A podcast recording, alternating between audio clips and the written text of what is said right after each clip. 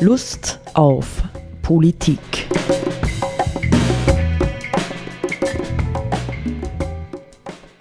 Ja, liebe Hörerinnen und Hörer des Freien Radios Freistadt, Sepp Kiesenhofer und Roland Steidl begrüßen Sie wieder zu einer Sendung Lust auf Politik. Auch für diese Sendung gilt, wir nehmen sie am 21.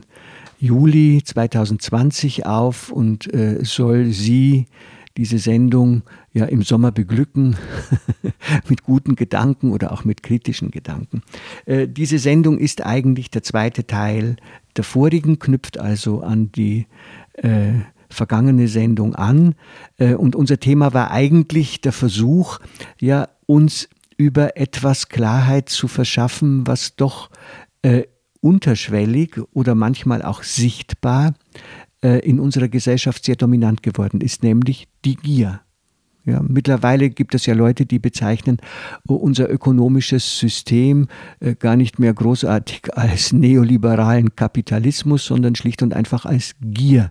Wirtschaft. Ja, dieses wirtschaftliche System fußt auf dem Prinzip der Gier. Und der letzte Gedanke, den wir ähm, in der vergangenen Sendung äh, ja geäußert haben, war der, dass wir zwar anknüpfend an Fragen, wie ist denn dieser ja diese Erfolgssucht im Blick auf Gier und Macht an den Spitzen äh, unserer Gesellschaft, also im Bereich der Top-Manager oder auch der Top-Politiker ähm, angesiedelt. Und ähm, ja, aber auf der anderen Seite ist es eben ein Prinzip, das letztlich äh, weitestgehend ja in unsere Gesellschaft mehr oder weniger in alle ihre Glieder eingedrungen ist, nicht? Und ich glaube, wenn man selbst sehr aufmerksam das eigene Verhalten betrachtet, dann wird es bei jedem von uns mehr oder weniger subtile oder vielleicht sogar offenkundige Anzeichen von Gier geben. Ja, also von diesem, was ist denn das, die Gier, nicht? Es ist dieses, dieses unbremsbare Verlangen nach mehr ja, woran äh, sich das auch immer manifestieren mag. Nicht, wenn ich, ich habe bei mir vor einiger Zeit einmal festgestellt, als ich tatsächlich ein kleineres Auto gekauft habe als das vorige, war ein innerer Zweifel da. Nicht? Also muss nicht eigentlich jedes Auto, das man kauft, immer irgendwie wieder besser und leistungsstärker sein. Wobei zugegebenermaßen ich mittlerweile geheilt bin von diesem Gedanken, weil mir die neuen Autos einfach überhaupt nicht mehr gefallen und mir viel zu sehr technisiert und digitalisiert sind. Aber das ist dann ein persönlicher Geschmack, nicht wenn, äh, wenn jemand damit gut mithalten kann und sich freuen kann. Boah, das kann schon wieder mehr und noch besseres und hat noch noch mehr PS und ist noch viel schneller und gleichzeitig der Verbrauch niedriger, dann ist man für solche Dinge natürlich empfänglich und das kann sich halt auf alles ausdehnen, nicht? Ich kann also sagen, mein meine Privatjacht muss größer werden und wenn ich nicht gerade besonders betucht bin mit Geld, dann sind das halt andere Dinge, nicht? Dann ist es die Stereoanlage, äh, die besser werden muss oder dann ist es äh, ein Urlaub, den ich irgendwie weiter weg von zu Hause verbringe. Ja, also im Grunde genommen das Prinzip der Steigerung lässt sich im Grunde genommen ja äh, überall in unserem Alltagsleben anwenden. Ja? Und das ist für mich schon so ein Knackpunkt, nicht der korreliert dann eben ja mit der Wachstumsideologie, die uns unsere Wirtschaft ständig vorspiegelt. Ja? Also ähm, Gier hat mit Steigerung zu tun, ja, mit mehr ich will immer mehr. Ich, es, ja, die Gehaltsverhandlungen sagen auch, es muss äh, jedes Jahr oder alle zwei Jahre wieder mehr sein. Natürlich kann man sagen, da muss die Inflationsabgeltung her oder wie auch immer. Nicht, aber ähm, wenn wir und es zeigt jetzt ja auch der Umgang mit der Corona-Krise, nicht wenn man einmal anfängt, äh, bestimmte ähm, von der Krise stark betroffene Bereiche zu unterstützen und zu fördern, dann wollen einfach alle mehr. Jetzt möchte ich nur kurz eine Korrektur anbringen zu dem äh, Beispiel Gehaltsverhandlungen und so, weil das, das, glaube ich, darf man nicht unbedingt in diesem Zusammenhang mit Gier sehen, sondern das ist ja, nachdem unsere Wirtschaft immer wachsen muss und auch bisher immer gewachsen ist, äh, bedeutet das, dass für die Unternehmenseigentümer mehr Gewinne, Profite abfallen und da sagen die Arbeitnehmer, vertreten durch die Gewerkschaften, aber von dem Mehr an Profiten wollen wir als Arbeitnehmer auch einen Anteil. In der Regel ist der Anteil, den die Arbeitnehmer an dem mehr an Profit kriegen, eh weniger als den der Eigentümer einstreift, aber das ist jetzt nicht unbedingt äh, eine, ein Ausdruck von Gier, sondern eigentlich ein Ausdruck von Gerechtigkeit. Ausgleich in der Gerechtigkeit genau. oder so, ja. Ja, so ja, ja. Na, Aber genau. nur so kurz. Genau. Nein, nein, nein, es ist schon richtig. Äh, ähm, Gebe ich dir völlig recht. Die andere Frage ist halt dann immer ähm, nicht, wie kommen wir, und das wird ja auch in unserer Gesellschaft diskutiert, nicht wie kommen wir denn zu dem, was wir eine, Suffizienzgesellschaft nennen könnten, nicht? Oder wo wir sagen, wie kommen wir zu einem äh, gerüttelten Maß an Bescheidenheit, ja, um den Mega-Ressourcenverbrauch, den unsere Lebensweise hervorbringt, um den einzudämmen, nicht? Und natürlich muss das gerecht sein, nicht? Da gehört die Millionärssteuer her und, oder Reichensteuer, da gehört die Vermögenssteuer her, da gehört äh, diese, ja, diese ähm, Tobin-Steuer, diese ja, also diese, diese, diese die Spekulationssteuer. Genau, nicht? Äh, Steuer her. Also und zwar viel höher, als das mittlerweile normalerweise veranschlagt wird mit 0, irgendwas Prozent, sondern das würde ich schon auf 10 Prozent veranschlagen. Also wie, ähm, wie können, das ist jetzt mh, hm, natürlich nicht nur ein psychologisches, sondern auch wirklich ein politisches Thema. Wie können Menschen, die es geschafft haben, von dem Kuchen, der auf dieser Welt ja, zu verteilen ist, ähm, sehr viel, zu viel, erheblich zu viel bekommen haben, dafür gewonnen werden, ja, oder im Notfall auch mit gesetzlichen Regeln gezwungen werden, von diesem ungerechtfertigt eingeheimsten Kuchen etwas abzugeben, sehr viel abzugeben unter Umständen, damit die Dinge etwas gerechter aussehen können. Aber vielleicht, ich, da ich gerne nochmal zurückkommen zu dem, weil du gefragt hast, ähm, was ist Gier? Ja? Und ich habe da so auch das Bild gehabt, ich weiß nicht, ob das äh, für dich auch so, ob du das auch so siehst, aber die Gier bedeutet ja auch immer sowas von etwas an sich ziehen oder sich etwas einverleiben. Ja? Die, das große Bedürfnis ja, das, oder das übersteigerte Bedürfnis, äh, sich etwas äh, einzuverleiben, oder? Und mh, mm, das ist ja jetzt wiederum übertragen auf das, womit du geendet hast, ähm, auf das Wirtschaftssystem und so weiter.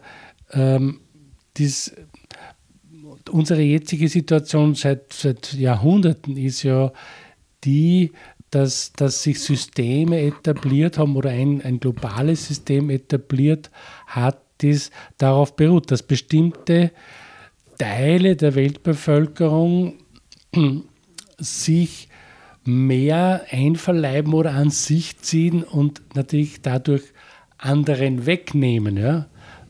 Das heißt dann Ausbeutung. Also. Und ja, im Grunde genommen geht es ja eigentlich im Grunde darum, sozusagen von diesem Grundmuster des übersteigert an sich sind, um im Bild zu bleiben, wegzukommen und äh, hinzukommen zu einem System, das halt die vorhandenen Ressourcen verfügbar macht für alle. Ja? Sag jetzt einmal. Also das eine Bild wäre das, das, die, die Ausbeut, ein Ausbeutungssystem und das andere Bild wäre ein, ein Aufteilungssystem oder ein Teilungssystem. Ja, ja, genau. So ein, ein Verantwortungssystem letztlich ja. auch nicht. Aber was, das, das ist schon wichtig, das nochmal in Frage zu stellen. Die Gier ist meines Erachtens ja eine der härtesten Formen der Sucht.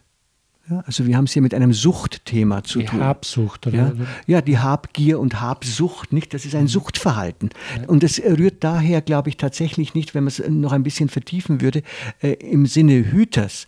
Ja, das heißt also, wenn ich auf einen bestimmten Weg gehe, ja, der Karriere, der Selbstoptimierung, um äh, Geld zu verdienen und Macht einzuheimsen, ja, dann will ich ja auf diesem Weg auch eine Belohnung haben. Wenn es denn schon nicht das Glück ist, sondern nur der Erfolg, dann muss mein Erfolg messbar sein. Ja? Und im Grunde genommen auch, damit dieser ganze Weg der, äh, der Anpassung an ein System, das mich eigentlich des Glücks beraubt und mir nur den Erfolg lässt, der muss in irgendeiner Form quantifizierbar sein. Ja? Und die Quantität, die dabei herausschaut, ist auf der einen Seite die Quantität der Zunahme meines persönlichen Besitzes, das heißt meiner finanziellen Ressourcen, und auf der anderen Seite ist es sozusagen auch der Gradmesser ähm, äh, dafür, wie viel Macht habe ich, in wie vielen Aufsichtsräten sitze ich denn mittlerweile, ja? Wo kann ich überall mitspucken und weiter in irgendeiner Form meine persönlichen Interessen einbringen? Ja? Also ähm, das heißt, noch einmal, für Macht und Reichtum zahlen Menschen in der Regel sehr, sehr hohe Preise. Ja? Ne? An Anpassung, an Druck, an Stress, an Angst und so weiter und so weiter. Aber im Grunde genommen handelt es sich um ein Suchtverhalten auf die Dauer. Nicht, wenn sowas dauerhaft gelebt wird, äh, endet es in der Sucht und unsere Gesellschaft ähm, äh, wertet das ja im Grunde genommen positiv. Nicht indem es so und so viele Rankings gibt, die reichsten Männer der Welt und jetzt führt der und der und äh, die reichsten Frauen dieser Welt und die und die ist auf Platz zwei. Das führt ja geradezu zwanghaft ja, äh, zu dem Versuch, na könnte ich nicht die Nummer eins werden.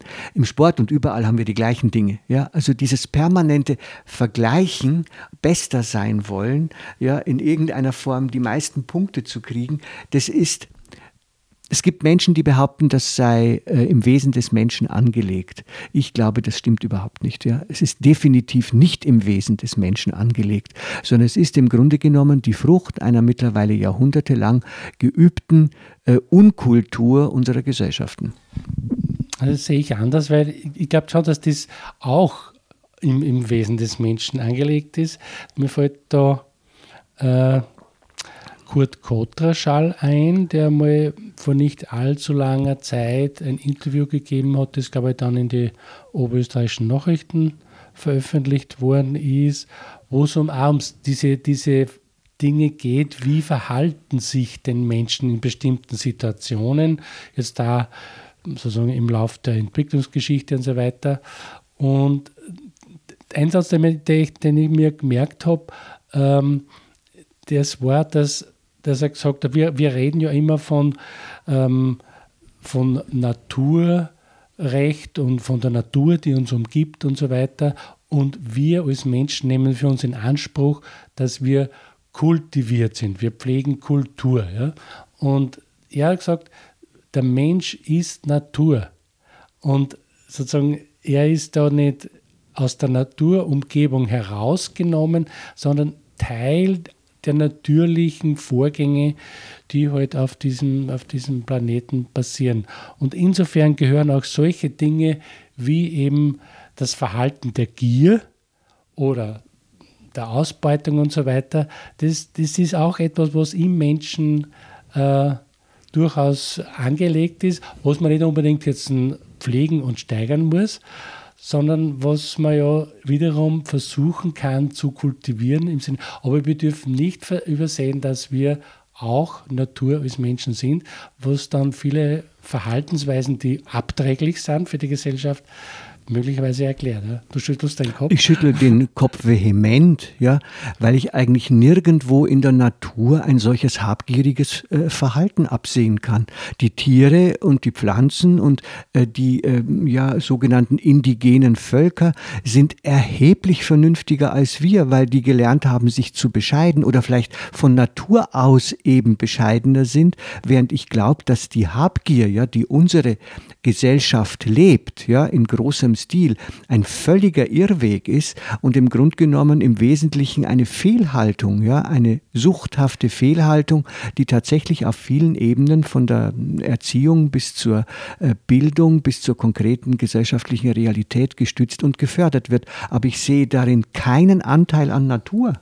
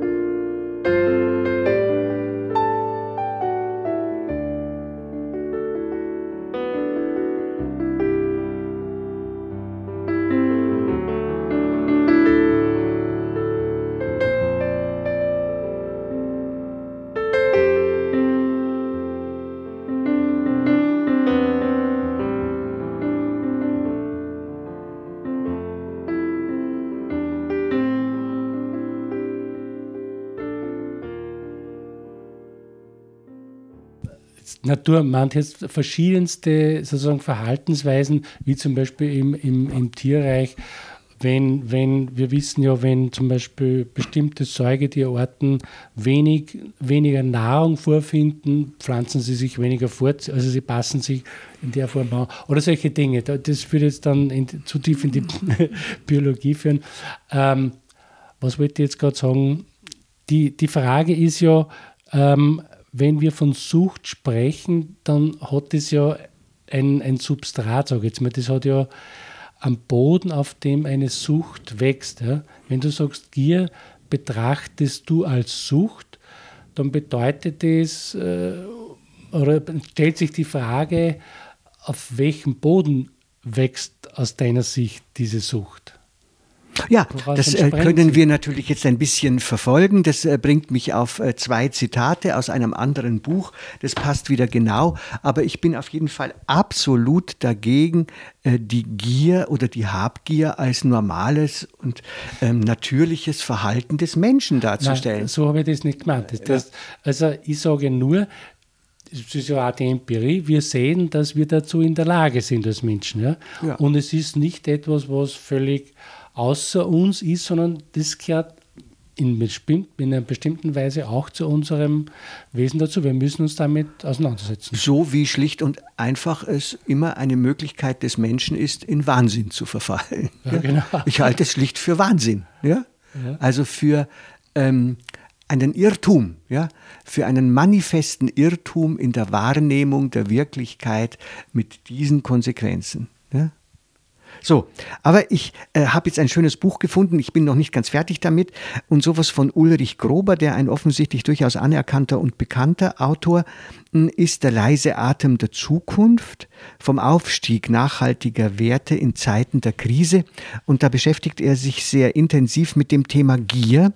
Ja, und an einer bestimmten Stelle, und das, diese beiden Zitate gehören zusammen, sagt er zunächst einmal, ja, nach 1990 in etwa, nicht als äh, natürlich die ähm, Mauer gefallen war und offensichtlich schien, ja, dass der Sozialismus kollabierte und äh, doch der Kapitalismus der Sieger gewesen ist. Nicht, schreibt er hier, der Kapitalismus warf an dieser Stelle den Turbo an. Die Beschleunigung radikalisierte das alte Paradigma. Globalisierung wurde als Recht und als Freiheit definiert, überall auf der Welt Geld zu verdienen. Let's make money. Bereichert euch. Das Welt- und Menschenbild des Homo economicus, hier kommt das jetzt von der vorigen Sendung, machte die Natur zum Ressourcenlager, Lebendiges zu Biomasse. Jedes Ding wurde zur Ware, jedes Bedürfnis, jede Lebensäußerung zum Geschäftsfeld. Der Mensch wurde zum Humankapital, der Bürger zum Kunden, das Ich zur Ich AG. Das Wir wurde fragmentiert, das Kosten-Nutzen-Kalkül regierte. Die Regel, das Kapital muss bedient werden, war jetzt oberstes Gebot. Die Beschwörung von Wachstumsprodu Wachstum, Produktivität und Wettbewerbsfähigkeit wurde zum Mantra der Regierungen. Doch wehe, ja, wenn du es nicht schaffst.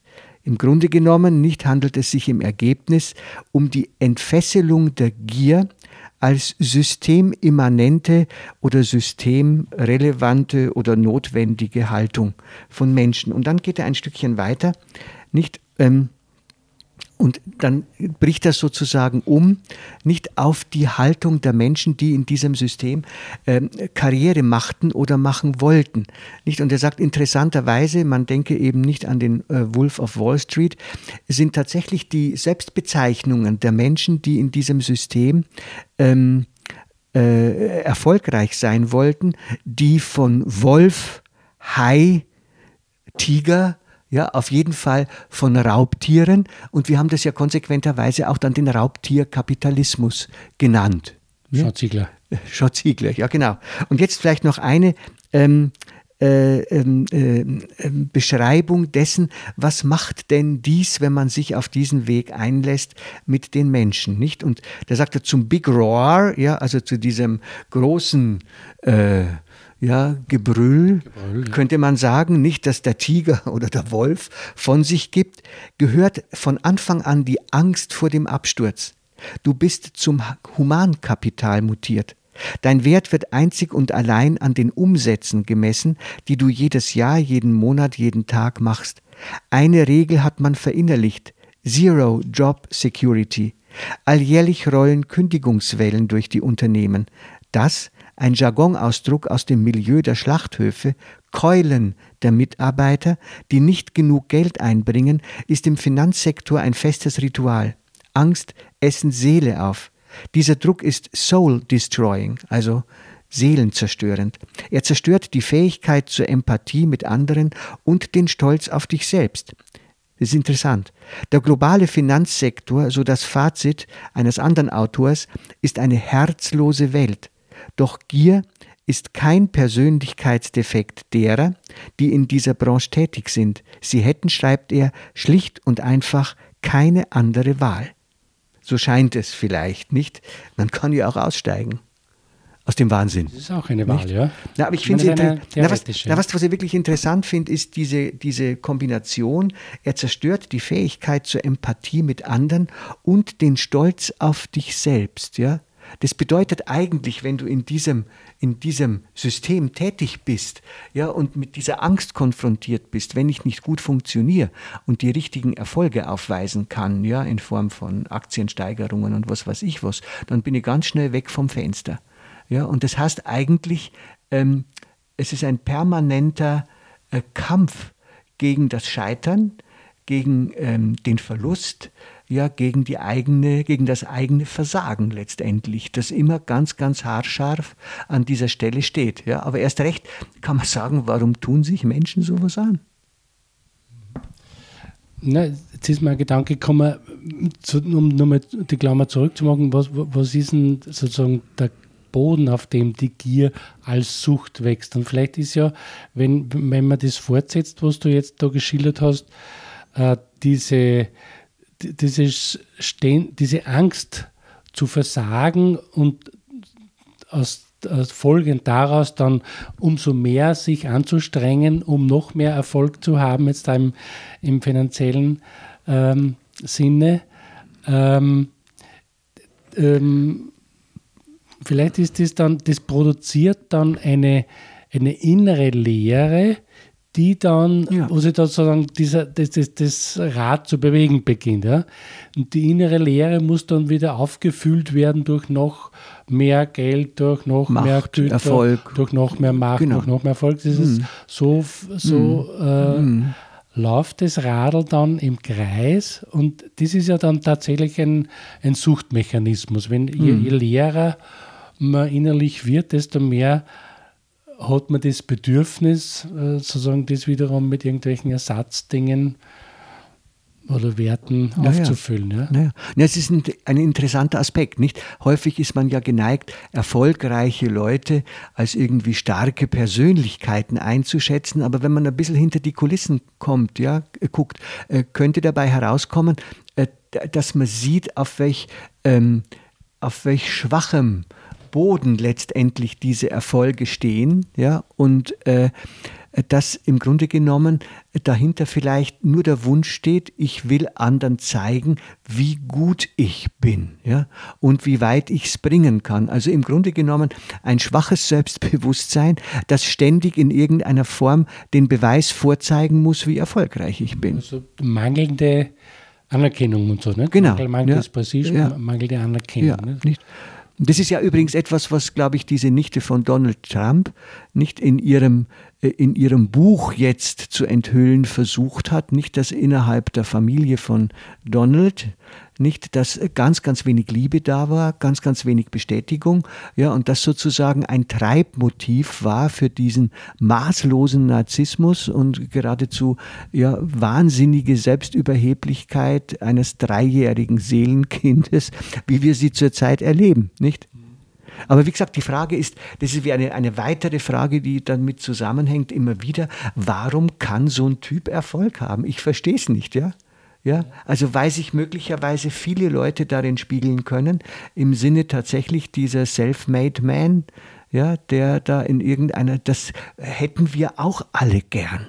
Nicht, weil möglicherweise, das wäre auch eine interessante These, die mir so im Gespräch kommt, verdankt sich unser, unsere gesamte Gesellschaft äh, doch auf einer bestimmten Ebene äh, letztendlich einer Demütigung, nicht? Vielleicht sind in den Erziehungssystemen, ähm, in denen wir aufgewachsen sind, äh, spezifische Misserfolgserfahrungen oder Demütigungen oder sowas doch verankerter, als uns das bewusst wird, ja, die dann letztendlich im Grunde genommen diesen, äh, diese narzisstische Erfolgssucht und Gier vorantreiben.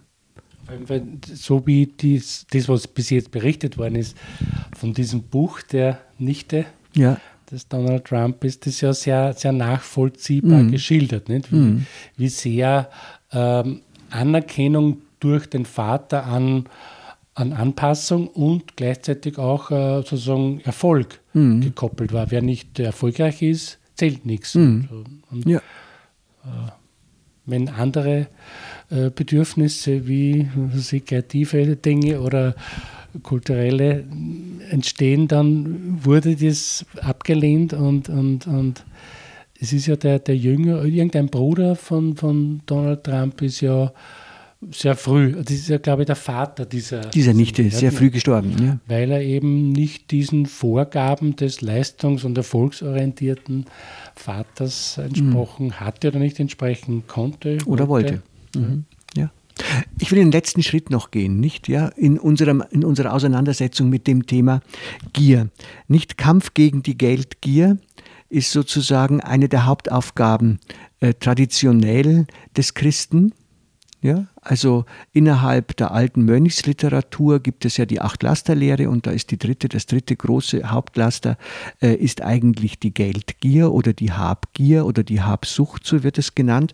Ähm, und ähm, sie wird ja als die Wurzel äh, vieler anderer Laster letztendlich gesehen. Das heißt, wenn sich der Mensch auf dieses Ding ja, namens Habgier und Geldgier einlässt, ist er sehr, sehr, sehr in Gefahr, im Grunde seine psychische und geistige äh, Integrität völlig aus dem Blick zu verlieren. Nicht? Und die Alten gewissermaßen haben das noch im Auge gehabt. Ja? Das heißt, ähm, helfen würde uns, und davon bin ich ganz überzeugt, gesellschaftlich letztendlich nur eine spirituelle Neuorientierung, in der wir all diese Fehlhaltungen, die wir in dieser Gesellschaft lernen durften, auch wieder ablegen können. Und die, diese äh, eine neue, wie hast du gesagt, Neuorientierung? Spirituelle, ja. ja.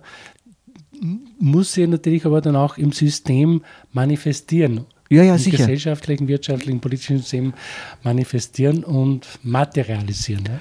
Ja, aber sie wird sicherlich auch äh, so etwas an vielen Stellen wie persönliche Umkehr ja. brauchen. Ja. In diesem Sinn. Auf Wiederhören. Auf Wiederhören.